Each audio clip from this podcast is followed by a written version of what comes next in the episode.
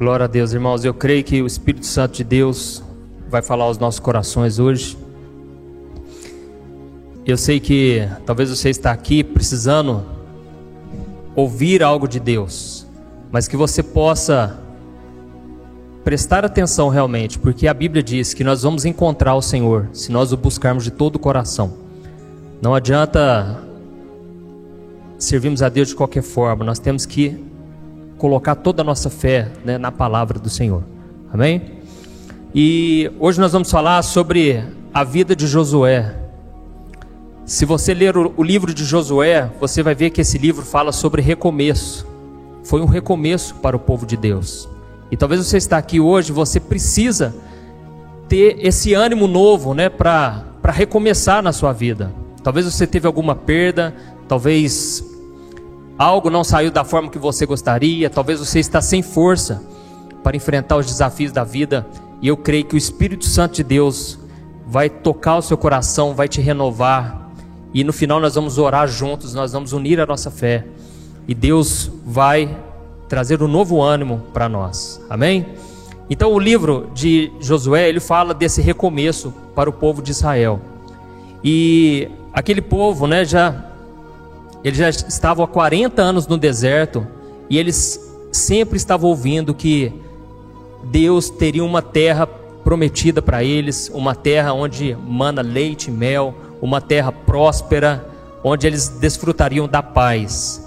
E Deus já sabia de tudo que Josué seria aquele que lideraria o povo para entrar nessa terra.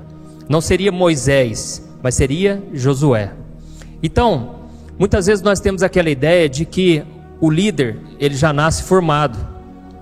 E é muito comum as pessoas dizerem: "Ah, eu não sei qual chamado Deus tem para mim", e ou então, eu já recebi uma palavra, uma profecia, e eu não sei quando isso vai acontecer. Porque a gente tem aquela ideia de que o chamado vai acontecer da noite para o dia, de repente vai vir uma força sobrenatural, uma inteligência, uma capacidade, e nós vamos cumprir o chamado de Deus. Mas, irmãos, nunca acontece dessa forma. São anos e anos Deus nos preparando, Deus forjando o nosso caráter, para que a gente um dia possa cumprir o chamado. Se bem que a cada dia já faz parte, né? Tudo já faz parte já dos planos do Senhor para nós. Então Deus, ele passou vários anos treinando Josué, capacitando a vida dele, mesmo quando ele nem sabia, nem sonhava que um dia iria cair de bandeja na mão dele, aquele povo de Israel, e ele teria que liderar aquele povo. Então, não veio da noite para o dia. Então, nós vamos primeiro analisar como que foi o passado de Josué, antes de nós começarmos a ler esse livro aqui. Primeiro lugar, né, a Bíblia diz que Josué, ele, ele nasceu durante aquele período de escravidão, em que o povo de Israel estava, né, há mais de 400 anos nas mãos de Faraó, e aquele povo era muito sofrido, não tinha expectativa de melhora, de vida nenhuma, de mudança de vida. E Josué nasceu naquele contexto. Ao mesmo tempo, ele viu o sobrenatural de Deus. Ele viu quando Deus mandou as pragas, quando Deus é, fez sinais, maravilhas através de Moisés. Então Josué, ele presenciou tudo isso. Ele viu o mar se abrindo, o mar vermelho se abriu diante do povo e ao mesmo, da mesma forma que abriu, que as águas levantaram, aquelas águas se fecharam e destruíram também o, o exército egípcio. Então, Josué, ele foi ganhando uma fé. Todas as experiências do passado foram necessárias, foram importantíssimas para o que viria para o futuro. Eu quero te dizer uma coisa: tudo que você já passou hoje, sejam coisas boas ou ruins, foi permissão de Deus para Deus te preparar, te capacitar. Você não pode pensar assim, ah, mas por que, que Deus frustrou os meus planos lá atrás? Por que, que as coisas deram errado? Por que, que eu tomei essas decisões? Não, em vez de você ficar se desgastando pensando assim, comece a pensar que todas as coisas cooperam para o seu bem. Amém? Comece a pensar que, como diz a Bíblia, né, todas as coisas contribuem juntamente para o bem. É isso que está escrito lá em Romanos capítulo 8. Ou seja, Deus ele vai juntar cada pecinha da sua vida, da sua história e ele vai fazer uma obra linda. Mas você tem que crer dessa forma, para você voltar o seu coração para isso. Então, Josué, ele viu o poder de Deus e ele ganhou essa confiança, essa fé de que Deus sempre iria cuidar do seu povo. E aí então eles atravessaram aquele mar vermelho e de repente eles estavam diante né, do deserto. E dois meses depois que aquele povo já estava caminhando no deserto, a Bíblia diz que o exército dos Amalequitas vieram contra o povo de Israel, vieram com todas as forças. E Moisés, ele ele não era guerreiro, Moisés não pegava em armas. Moisés ele era um profeta de Deus, ele era um legislador, ele criava as leis, ele cuidava disso. E foi aí então que Josué ele surgiu.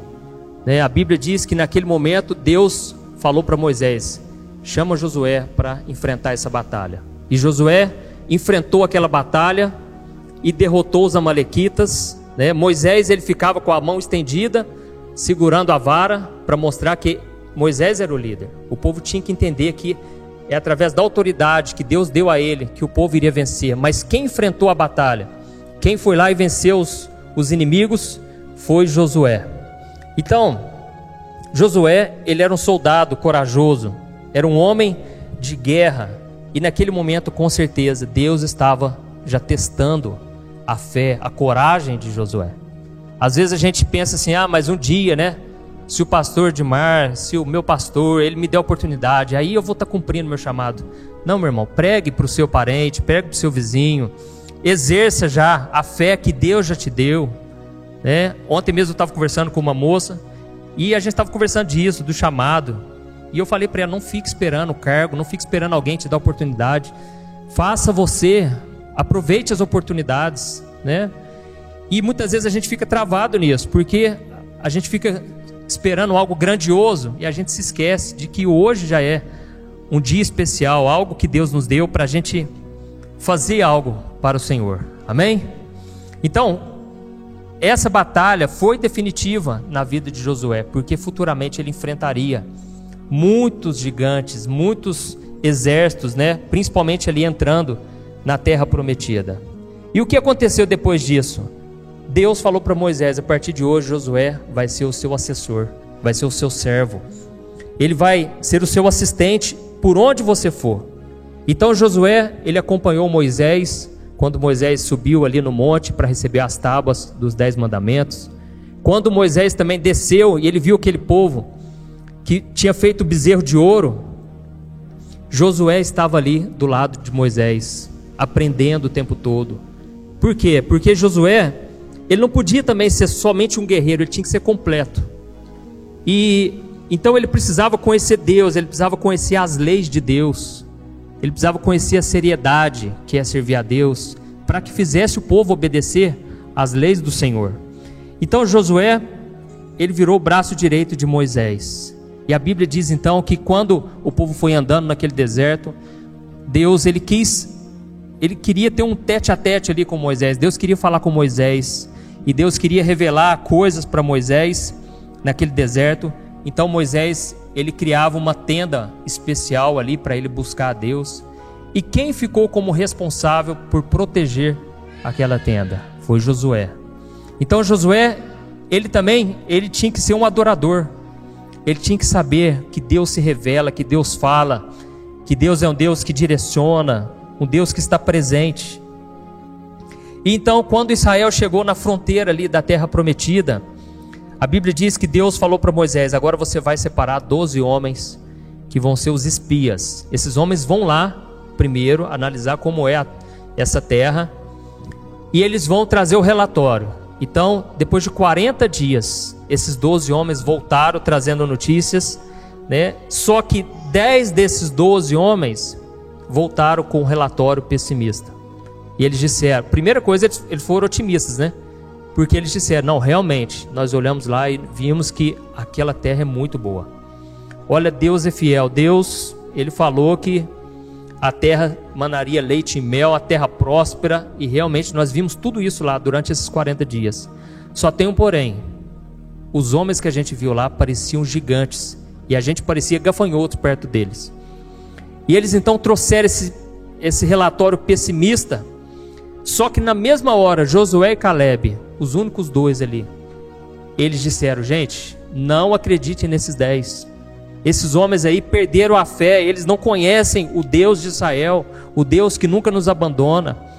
E Josué então foi ousado ali, irmãos, e ele disse para aquele povo: Olha, nós vamos conquistar essa terra, não vai ser na nossa força, mas Deus vai nos dar essa capacidade. Então Josué, ele era realista, ele sabia das dificuldades, mas nada tirava a fé daquele homem. As experiências que ele teve no passado foram extremamente importantes né, para o homem que ele havia se tornado e estava se tornando. Então é assim que nós devemos entender que tudo que acontece, cada experiência, cada oportunidade, é Deus já nos preparando. Em vez de ficarmos esperando o futuro, vamos viver o presente, né, aproveitando cada chance que a gente tem de fazer a obra de Deus, de viver os, os caminhos que Ele tem para nós. Então Josué, ele também teve muita coragem naquele momento, porque ele teve que enfrentar a maioria do povo de Israel e enfrentar também aqueles espias que ficaram junto com eles. Com certeza ele estava correndo risco de vida ali mas Deus estava com ele, porque Deus honra a fé. A fé honra a Deus e Deus honra a nossa fé. Amém? Então, Josué era um homem determinado, um homem corajoso, um homem cheio de fé. E com certeza ele mais uma vez ele foi provado na sua coragem, né? Porque ele teria que conduzir todo aquele povo no futuro. E com certeza não seria fácil, né? E além disso, ele teria que derrotar os inimigos que estariam ali naquela terra. Então, com certeza, mais uma vez, Deus estava provando a fé, a coragem de Josué. E até que chegou um dia que Deus disse para Moisés: Moisés, você não vai entrar nessa terra, mas eu já preparei o sucessor. Olha isso, irmãos. E aí, de repente, né, Josué é escolhido para ser o sucessor. Com certeza tinha muitos ali com qualidades, mas Deus quis que fosse ele. E então, naquele momento, Moisés impôs as mãos sobre Josué, abençoou a vida dele. Deus derramou unção, Deus capacitou ele, né? E Moisés ele partiu. E aí, quando Moisés partiu, é aí que começa o livro de Josué. Né? É, aí, é nesse período de transição onde parece que talvez para muitos ali a esperança tinha se acabado porque muitos talvez não confiassem em Josué, mas eles confiavam totalmente em Moisés. Então nós vamos ler do versículo 1, Josué capítulo 1, versículo 1 ao versículo 9.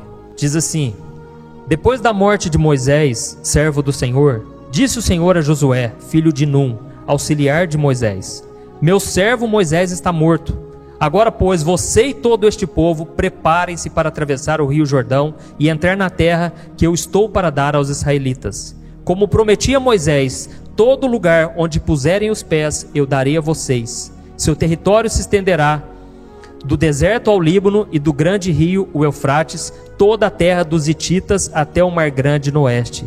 Ninguém conseguirá resistir a você todos os dias da sua vida. Assim como estive com Moisés, estarei com você. Nunca o deixarei, nunca o abandonarei. Seja forte e corajoso porque você conduzirá este povo para herdar a terra que prometi sob juramento aos seus antepassados. Somente seja forte e muito corajoso. Tenha o cuidado de obedecer a toda a lei que o meu servo Moisés ordenou a você. Não se desvie dela, nem para a direita nem para a esquerda, para que você seja bem-sucedido por onde quer que andar. Não deixe de falar as palavras deste livro da lei e de meditar nelas de dia e de noite para que você cumpra fielmente tudo o que nele está escrito. Só então os seus caminhos prosperarão e você será bem-sucedido. Não fui eu que ordenei você? Seja forte e corajoso, não se apavore nem desanime, pois o Senhor, o seu Deus, estará com você por onde você andar. Amém? Quantos de nós né, precisamos ouvir uma palavra dessa hoje? Quantos de nós hoje aqui estamos precisando de um encorajamento, precisando de um, de um renovo, né? De ouvir esse Deus tocar no nosso coração, falar com a gente. E eu acredito que Deus não falou essas palavras à toa para Josué. Tudo foi necessário que Deus falasse ali com ele. Por quê? Porque a tarefa não seria fácil de forma alguma. O povo já tinha ouvido falar daquela terra, né? Já estava cansado de ouvir sobre aquilo, daquela promessa, e eles tinham visto, né, toda uma geração ficar longe daquela terra. Então, irmãos, uma coisa eu aprendo: o deserto, ele nunca é bom. O deserto, se você não souber lidar com ele, ele vai acabar com a sua vida. Por mais que talvez Deus, por mais que Deus tenha te colocado nele, se você não tomar a decisão certa, tudo que você fala, tudo que você pensa, tudo que, toda a sua reação vai determinar quanto tempo você vai ficar nesse deserto. Quanto mais cedo você aprender as lições que Deus tem para você nesse momento difícil que você está passando, mais chance você tem de sair disso de, de forma rápida. Então o deserto ele, ele só é proveitoso se você entender que ele é para te preparar, para te moldar, é para Deus sondar o teu coração, porque a Bíblia diz lá em Deuteronômio capítulo 8 que Deus permitiu aquele deserto, permitiu que o povo passasse fome, passasse sede, para ver o que estava no coração deles. E aquele povo nunca se voltou para Deus, era um povo desobediente, um povo que só sabia reclamar. E por causa disso, é normal que Josué estivesse desgastado, que ele tivesse medo de conduzir aquele povo, porque aquele povo não tinha nenhum sinal de mudança. Você já teve essa experiência? Você insiste com uma pessoa, você fala de Deus para ela, você mostra, se apresenta Deus e parece que não tem mudança nenhuma. A pessoa ela tá sempre apanhando. Você tá vendo que ela vai errar, que ela vai quebrar a cara. E mesmo assim ela não muda de coração, não se converte. Então é normal que Josué estivesse assim. Primeiro, porque Moisés morreu. E todos ali sentiram falta dele. Moisés era o grande líder, né? Moisés, ele representou a lei, ele representou a ordem. Moisés, ele andava com Deus. Então ele representava a direção. O povo sabia o que ia, o que ia fazer. Era só buscar conselho ali com Moisés, Deus falava com Moisés e de repente o povo já sabia o que tinha que fazer, para onde ir. Então Moisés era uma peça fundamental naquilo ali. E ainda assim, ainda que Moisés fosse essa bênção toda, ainda assim ele não conseguiu mudar o coração das pessoas. Então não vai ser na nossa força, irmão. Se a pessoa não quiser mudar, ore por ela. É a única coisa que você pode fazer. Esteja disponível se um dia ela te pedir ajuda. Mas entenda uma coisa, infelizmente, as pessoas às vezes né, têm que quebrar muito a cara para acordar. E assim foi com o povo, o povo teimoso, o povo desobediente. Mas nada desgastava Moisés. Moisés foi um homem que a Bíblia diz que na época dele, em toda a terra, não existia um homem mais manso que Moisés. A gente fala muito da paciência de Jó, né? Mas a Bíblia diz que ele foi o mais paciente de todos. Um homem manso, um homem que ele não se abalava. E se você voltar aí o capítulo anterior, ó, Deuteronômio, capítulo 34, para mim está na mesma página aqui, Deuteronômio 34, o versículo 7. Olha o que diz a respeito dele. Moisés tinha 120 anos de idade quando morreu. Todavia, nem os seus olhos, nem o seu vigor tinham se enfraquecido. Olha que benção, irmãos. Imagina a gente chegar no final da nossa vida, né, dessa maneira, lúcido, né, é, com o coração cheio de fé, sem estar assim desgastado pela vida. Isso para a gente viver dessa maneira só existe um caminho, né? Aqui no versículo no versículo 10, olha a resposta, olha o porquê Moisés era dessa forma. Em Israel Nunca mais se levantou profeta como Moisés, a quem o Senhor conheceu face a face, e que fez todos aqueles sinais e maravilhas que o Senhor o tinha enviado para fazer no Egito, contra o Faraó, contra todos os servos e contra toda a sua terra. Pois ninguém jamais demonstrou tamanho poder como Moisés, nem executou os feitos temíveis que Moisés realizou aos olhos de todo Israel. Aqui diz que Deus falava com Moisés face a face.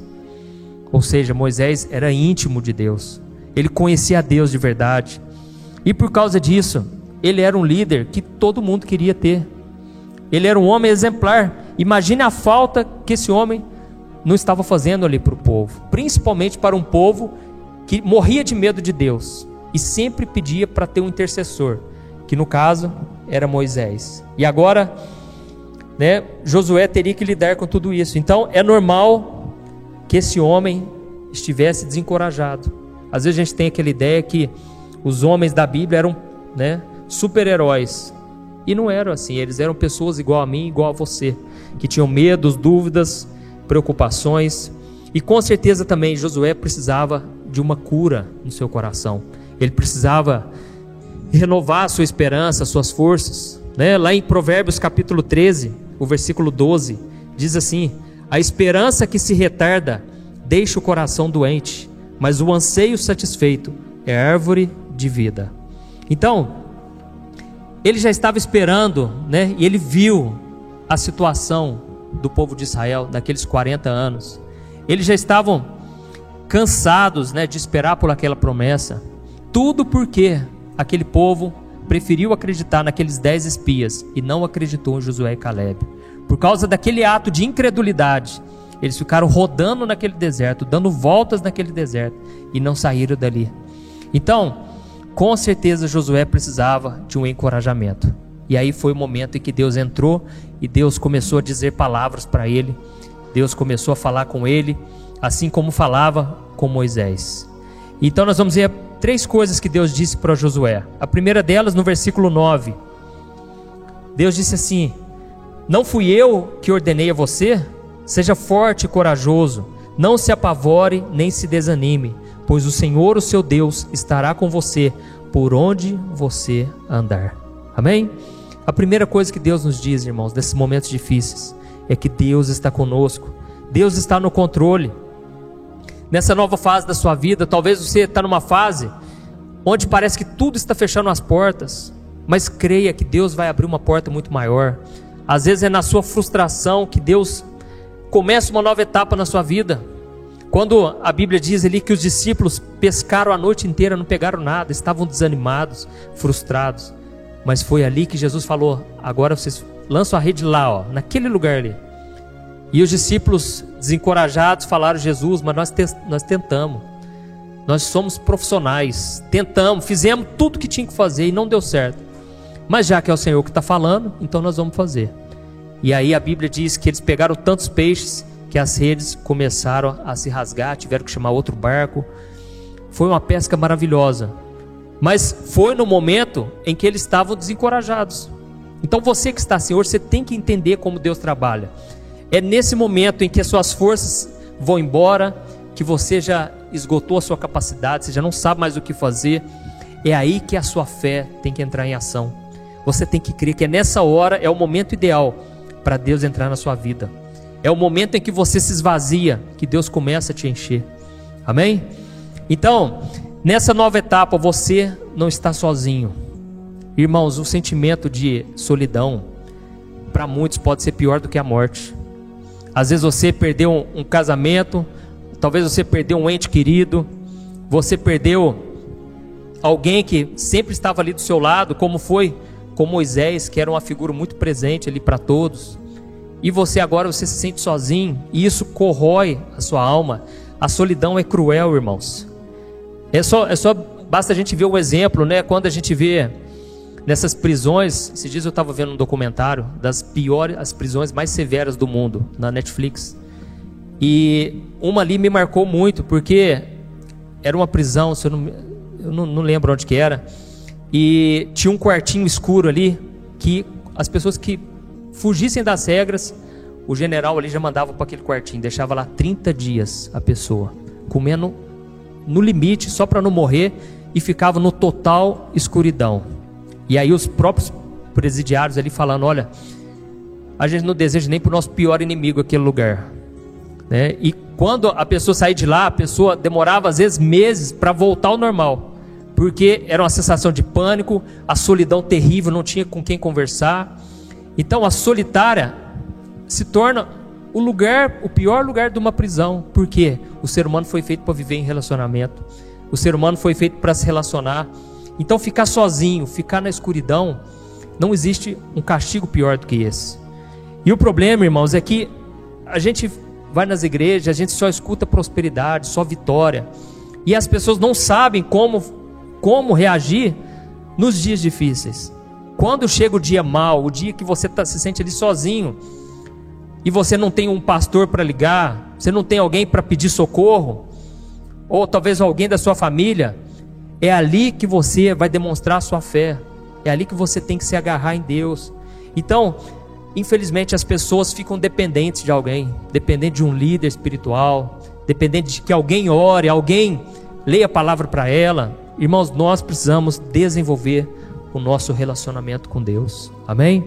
Eu queria que você deixasse aqui lá em Josué, vamos rapidinho lá em Efésios, capítulo 6, o versículo 12 e o versículo 13, diz assim: Pois a nossa luta não é contra seres humanos, mas contra os poderes e autoridades, contra os dominadores deste mundo de trevas, contra as forças espirituais do mal nas regiões celestiais. Por isso, vistam toda a armadura de Deus, para que possam resistir no dia mal e permanecer inabaláveis depois de terem feito tudo. Amém? Irmãos, Deus tem uma armadura para cada um de nós. Nós precisamos vestir essa armadura de Deus. Nós precisamos aproveitar todas as experiências que a gente teve para a gente ganhar mais confiança, mais experiência. É isso que a Bíblia diz, que a aprovação gera em nós uma perseverança, gera experiência.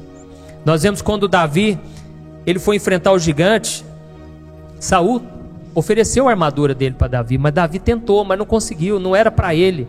Então Davi foi do seu próprio jeito, com, as, com o conhecimento que ele tinha do Deus dele, do Deus de Israel, com as experiências que ele já tinha passado por já ter vencido o, o urso, vencido o leão. Então ele foi com aquele conhecimento, aquela bagagem que ele tinha. Era a armadura que ele tinha, a armadura invisível que Davi tinha. E nós também temos que vestir essa armadura que é o que? É o escudo da fé, é o capacete da salvação, é a gente se revestir de Deus, de Cristo o tempo todo. Então, se você ficar sempre dependendo de alguém, vai chegar um dia que você vai ficar desarmado. E aí o diabo vem e ele causa estrago, irmãos. E aí você não sabe como reagir contra as forças do mal, contra esse dia difícil que você passa. E você fica ali apanhando nesse deserto, vivendo como um mendigo, sendo que você podia desfrutar da herança que Cristo já deixou para nós, porque a Bíblia diz que ele já nos deu toda sorte de bênçãos espirituais. Mas o que a gente vê por aí são as pessoas tomando né, um porra ali do diabo, a pessoa sofrendo nas mãos do inimigo porque não sabe como reagir nesses dias difíceis, nos dias maus. Então, nós vamos voltar aqui quando Deus falou com Josué, e nós vamos ver que tudo que ele passou, irmãos, foi necessário. Né? E a segunda coisa que Deus disse para Josué é que com ele, com Deus, junto com ele, ele é maioria. Ele é invencível. Ninguém pode derrotar um homem, uma mulher que está na presença de Deus. Olha o versículo 5, Josué capítulo 1, o versículo 5. Ninguém conseguirá resistir a você todos os dias da sua vida. Assim como estive com Moisés, estarei com você Nunca o deixarei, nunca o abandonarei. Amém? Irmãos, as pessoas podem não acreditar em nós por um tempo. Elas podem resistir, causar resistência contra nós por um tempo. Mas vai chegar um momento em que elas vão ter que reconhecer que Deus é na nossa vida. Elas vão ter que reconhecer e o próprio Davi, né, no Salmo 40, ele diz que muitos verão essas coisas, temerão e passarão a confiar em Deus. Muitos vão ver que realmente Deus estava com você e mesmo elas não acreditando ali no começo, mas elas vão ter que reconhecer, porque a obra que Deus vai fazer na sua vida é muito grande. Então, você não vai precisar se esforçar para ter a aprovação das pessoas. Você não precisa se comparar com ninguém, porque o que Deus tem para você é único. Você não precisa querer mudar o seu temperamento, você só precisa ir para a presença de Deus, deixar que o Espírito Santo gere os frutos ali na sua vida e com certeza Deus vai te dar sempre a direção. Glória a Deus. Então, por que Deus falou isso para Josué? Com certeza, porque Josué pensava assim: nossa, mas o povo obedecia Moisés. E eu, como é que vai ser comigo? Mas Deus falou: assim como eu estive com Moisés, eu vou estar com você. Eu não vou te abandonar, eu não vou te colocar num beco ali sem saída, né, numa sinuca de bico. Eu vou te colocar para vencer, para exercer a autoridade que eu vou te dar. Então, Muitas vezes a gente sofre, né? A gente não vive o chamado porque a gente se compara. Né? Hoje eu estava vendo um post no, no Instagram, a menina ela comentou assim: Nossa, irmãos, toda vez que eu vou eu vou ler os livros do C.S. Lewis, eu me sinto uma burra, porque aquele cara era muito inteligente, né?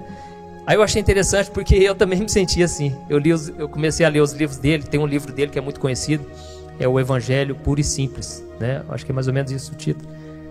Eu comecei a ler aquilo, falei, gente, puro e simples, não tem nada aqui. Palavras difíceis, não estou entendendo nada. E aí teve um cara que comentou, falei, não, realmente, eu demorei 10 meses para começar a entender o que, que ele queria dizer, né?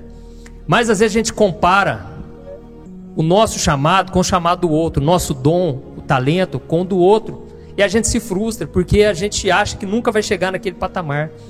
Sendo que as pessoas que você vai alcançar, eu não consigo alcançar. Você atinge um certo tipo de pessoa, tantas pessoas ali à sua volta que ninguém mais atinge. Então você, com o seu jeito, você pode fazer a diferença aonde você está. Você não precisa querer mudar a sua vida, tentar ser alguém que você não é. Seja você mesmo. Deus vai te usar da sua maneira. Amém? Então Deus falou: Olha, Josué, eu vou estar com você e não vai ter para ninguém. Todos vão ter que reconhecer. Pode ficar tranquilo quanto a isso.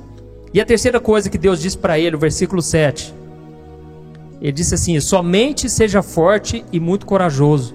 Tenha o cuidado de obedecer a, a toda a lei que o meu servo Moisés ordenou a você. Não se desvie dela, nem para a direita nem para a esquerda, para que você seja bem-sucedido por onde quer que andar. Amém? Então a terceira coisa que Deus disse para ele, ele falou o seguinte: Olha, cuida da sua reputação, que eu cuido da sua prosperidade. Se preocupe em me obedecer, se preocupe em fazer minha vontade que você vai prosperar em tudo que você fizer. Por onde você andar, eu vou estar com você. Mas Deus foi bem claro: obedeça a minha palavra. Não saia da minha palavra. Olha, cumpra fielmente, medite nela dia e noite. Lembre-se de cada palavra que Moisés passou para você, cada conhecimento, porque eu exijo obediência. E tem um versículo que Paulo diz lá para Timóteo que é muito interessante. Paulo disse assim: 2 Timóteo capítulo 2, o versículo 5. Nenhum atleta é coroado como vencedor se não competir de acordo com as regras. Eu vou repetir. Nenhum atleta é coroado como vencedor se não competir de acordo com as regras. Olha isso, irmãos. Muitas vezes a gente é como um atleta, né? Aqui ele estava falando, trazendo a comparação da carreira cristã com o atleta. Né? Assim como um atleta, ele dá o seu sangue, ele faz tudo que for preciso para ganhar um prêmio ali, que na verdade é corruptível. Aquilo ali pode ser roubado, aquilo ali pode acabar com o tempo, vai ficar aqui na terra, não vai levar para o céu ou né, na eternidade. Mas nós devemos fazer diferente, nós devemos correr a nossa carreira pensando no prêmio celestial. Quando Jesus vai nos coroar, mas para Jesus nos coroar como vencedor, nós temos que seguir de acordo com a regra. Não é do nosso jeito. Você vivia, eu vivia do meu jeito quando eu, era, quando eu não era convertido. Eu fazia o que eu achava que era certo. Mas assim que eu me converti, eu aprendi a viver de acordo com a regra. Hoje, né, é muito comum, assim, as pessoas não falam mais de santidade. Você vê casaizinhos, né, de, de jovens deitando, tendo relação sexual e acha que é normal. Quando eu me converti, quando eu fui para a igreja, a primeira coisa, eu fui eu quis saber o que a Bíblia dizia. E procurei saber de tudo, inclusive nessa área. Sobre dinheiro, sobre sexo, sobre tudo. E eu procurei fazer de acordo com a regra. Eu vou fazer o que for da vontade de Deus, ainda que ninguém queira seguir junto comigo, ainda que eu veja pessoas da igreja fazendo tudo errado, eu quero fazer o que é certo. E aí uma vez eu lembro que eu estava passando, eu estava passando por muita luta, né? E é, foi o tempo da SPAR. E aqui o parque de exposição tava bombando, né? Lá de, lá de casa dava para ouvir a SPAR. Né? Eu, eu não lembro qual banda que era. Mas naquele dia eu, eu comecei a orar. Falei, Deus, por que, que eu não posso fazer isso? Por que, que eu não posso ir lá? Por que, que eu não posso viver as coisas também do mundo? Tem um monte de gente lá na igreja que está vivendo. E aí Deus falou comigo, assim como a minha mãe falava comigo, né? Meu filho, você não é todo mundo. O que eu tenho para você é único é exclusivo, você precisa se guardar, porque um dia você vai poder ajudar pessoas, você vai poder encorajar as pessoas a também obedecer, porque eu vou te prosperar, eu vou fazer você crescer. Então, irmãos, Deus tem promessas, só que a gente tem que viver de acordo com as regras. E a gente fica preocupado em chegar lá, né? Em alcançar a eternidade. Mas a gente tem que se preocupar em ser a pessoa certa, em estar preparado para chegar lá. Então essa tem que ser a nossa preocupação, porque o Senhor é fiel. Deus prometeu, Jesus falou: Olha, as ovelhas que o Pai me dá é para que eu nunca lance mão delas. Ele não vai lançar mão de você, ele não vai te abandonar. Se você errou, a Bíblia diz: Nós temos um advogado. Se alguém pecar, temos um advogado junto ao Pai, que nos perdoa. Não importa quantas vezes você erre, você tem o perdão de Deus. Então, esse é o caráter de Deus. Deus é fiel, ainda que a gente seja infiel. Porque Deus não pode negar a si mesmo. Ele fez uma aliança com você. Mas agora você tem que andar de acordo com as regras, ok? E eu me lembro aqui, só para a gente encerrar, eu vi um, um, post muito interessante né, de, um, de um atleta. Ele é velocista e ele chama Ben Johnson. E esse homem, no ano de 1988, né, ele ganhou a prova de 100 metros rasos ali naquela Olimpíada de Seoul. E esse homem estava é, desfrutando né, da vitória, da glória que é você receber o aplauso das pessoas. Todo mundo ali, os estádios aplaudindo, porque o cara ganhou o ouro. E ele então estava recebendo ali toda aquela homenagem, né? Todo mundo aplaudindo. Só que ele ganhou, porém foi desclassificado, porque descobriram que ele tinha é, mexido com doping, né? Ele usou alguma substância ali que não podia e ele foi flagrado com esse doping. Então, no mesmo instante em que ele passou da ele passou da glória para vergonha, da glória para humilhação. Esse homem, ele foi coroado, mas de repente ele teve que se humilhar ali e ele foi envergonhado diante de todos, né? Por quê? Porque ele não competiu de acordo com as regras. Então, vai ter muita gente que vai chegar lá diante de Jesus e Jesus vai falar: Meu filho, eu não te conheço. Apartai-vos de mim para o fogo eterno, porque você praticou iniquidade, você não agiu de acordo com as regras. Você fazia coisas que provaram que você não me conhecia. E tem muita gente hoje sendo coroado pelos homens, recebendo, né, elogio dos homens, mas diante de Deus está sendo reprovado. E Jesus ele falou para os fariseus: olha, aquilo que para vocês é elogiado, é exaltado, para Deus é desprezível. Deus, ele não suporta vocês viverem dessa maneira, nessa hipocrisia. Então nós vivemos essa época, irmãos, de aparência. É muito fácil você viver de aparência. Você mostra ali nas redes sociais a sua vida feliz, aparentemente perfeita. Mas e com Deus? Como é que tá? Jesus falou: olha, do que adianta ganhar o mundo inteiro e perder a sua alma? Não adianta nada. Então é melhor você ser quem você é, com as suas falhas, porque Josué, ele era falho também, ele era pecador. Mas ele decidiu viver os planos de Deus para a vida dele. E que você possa viver também. E eu gostaria que você ficasse em pé agora para nós orarmos. Eu creio que muitos de vocês estão precisando de um recomeço. Parece que está difícil, parece que está faltando um óleo nessa engrenagem aí. Meu irmão, esse óleo é a presença do Espírito Santo. Na hora que você busca a Deus, você para de tentar agir da sua força, com a sua inteligência, com o seu entendimento, e você decide entregar nas mãos de Deus e deixar que Deus conduza a sua vida. Aí você pode ficar tranquilo, porque ainda que venham as lutas, Deus nunca vai te abandonar. Amém? Então feche seus olhos e vamos orar. Senhor, meu Deus e meu Pai, nós queremos te agradecer pela tua palavra, Deus. Nós estamos aqui, Pai, para reconhecer que na nossa força não vai mais, Senhor. Deus, nossos dias têm sido difíceis, meu Pai. A gente corre de um lado para o outro, a gente tenta achar uma saída, uma solução, parece que não tem mais, Senhor. E eu creio, Pai, que muitos estão aqui hoje, Pai, precisando ouvir uma voz do Senhor, precisando receber um direcionamento, Pai. Muitos estão precisando aqui, Pai, porque se essa semana for desse jeito, Pai, nós vamos acabar ficando doente, Pai. Porque a esperança que se adia, ela deixa o coração doente, meu Pai. E nós já estamos esperando há tanto tempo, Senhor. Por isso eu te peço, Pai, tem misericórdia de nós agora. Ouve a nossa oração, Senhor. Ouve a nossa oração, Senhor. O clamor do teu povo nesta noite, meu Pai. Muitos aqui estão se sentindo desencorajados, Pai. Cansados, Pai. Porque parece que chegou ao fim, Pai mas na verdade para o Senhor o fim é o começo. Espírito Santo, eu te peço, visita-nos com a tua presença, Senhor. Derrama da tua presença no nosso coração, Senhor. Substitua, Pai, o nosso fardo pesado pelo fardo de Jesus, que é leve, que é suave.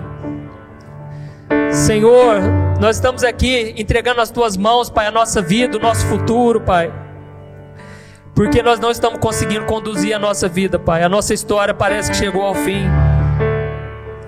Parece que tudo morreu, Pai. Parece que já não há mais vida, Senhor.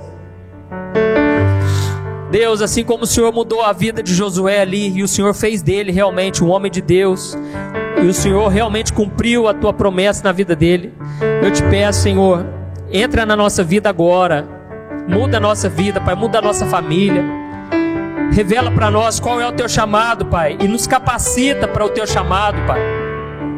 Que o Senhor coloque oportunidades na nossa frente, Pai, para atendermos o teu chamado, Senhor. E quando a gente se sentir fraco, a tua promessa é de que nós somos fortes.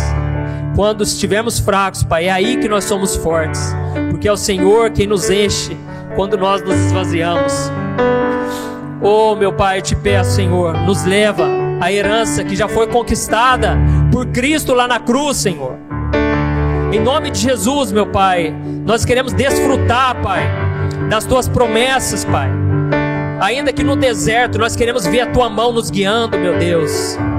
Em nome de Jesus, Pai, assim como o Senhor foi com Moisés, com Josué, ser conosco, meu Pai, nesta noite. A partir de hoje, meu Deus, nós queremos te buscar mais, queremos preocupar menos e orar mais. Nos ajude, Senhor, a concentrarmos em Jesus, para andarmos sobre as águas, ó Deus. Porque o que tem acontecido é que nós estamos engolindo água, Senhor. Nós estamos patinando, nós estamos afogando, Pai, no mar da vida. Senhor, Pai, nos encha com o Teu Espírito Santo. E que a gente olhe para o Autor e Consumador da nossa fé. Que a gente não venha tirar os olhos de Jesus, porque se Ele prometeu, Ele é fiel para cumprir. Oh Senhor, se o Senhor começou a boa obra, o Senhor é fiel para completá-la até o dia de Cristo Jesus. Completa a obra em nossas vidas, ó oh Deus. Completa o que o Senhor começou, meu Pai. Deus, nós nos sentimos fracos, incapacitados, nós nos sentimos pobres, mas o Senhor é quem nos enriquece, é a bênção do Senhor que nos enriquece, é o Senhor quem nos capacita, meu Pai. Nos ajude, Senhor, a vencermos esse deserto, essa solidão que tem sido cruel na vida dos meus irmãos. Senhor, meu Pai, o Senhor faz com que uma mulher seja mãe, alegre mãe de filhos, uma mulher estéril. O Senhor é poderoso para fazer qualquer coisa, Pai, porque para ti nada é impossível, Senhor. Eu te peço, Senhor, abra as portas da nossa vida, concede os desejos do nosso coração, Senhor, porque nós estamos nos deleitando no Senhor, e essa é a tua promessa. Nos ajude, Senhor, a sermos cheios do Espírito Santo e vazios, Pai, do pessimismo, da incredulidade, da falta de fé, meu Pai. Que a gente venha crer e que a gente venha ser forte e corajoso porque nós vamos conquistar as promessas e as bênçãos que o Senhor tem preparado para nós, Pai. E muitos vão ver estas coisas, vão temer, e eles vão passar a confiar em Deus, porque o Senhor é Deus que exalta quem se humilha. Tu és um Deus que promove, Pai, para que a gente promova o teu nome, a bandeira de Jesus Cristo. Senhor, em nome de Jesus, Pai, nós te agradecemos, Pai, porque o Senhor é fiel. E quanto mais a gente se esvazia, mais o Senhor nos enche. Eu te peço, Pai, que o Senhor nos dê esse coração quebrantado, porque esse coração o Senhor nunca rejeita. E te pedimos perdão, Senhor, pelos nossos pecados, por vivermos de acordo com as nossas regras e não com as tuas.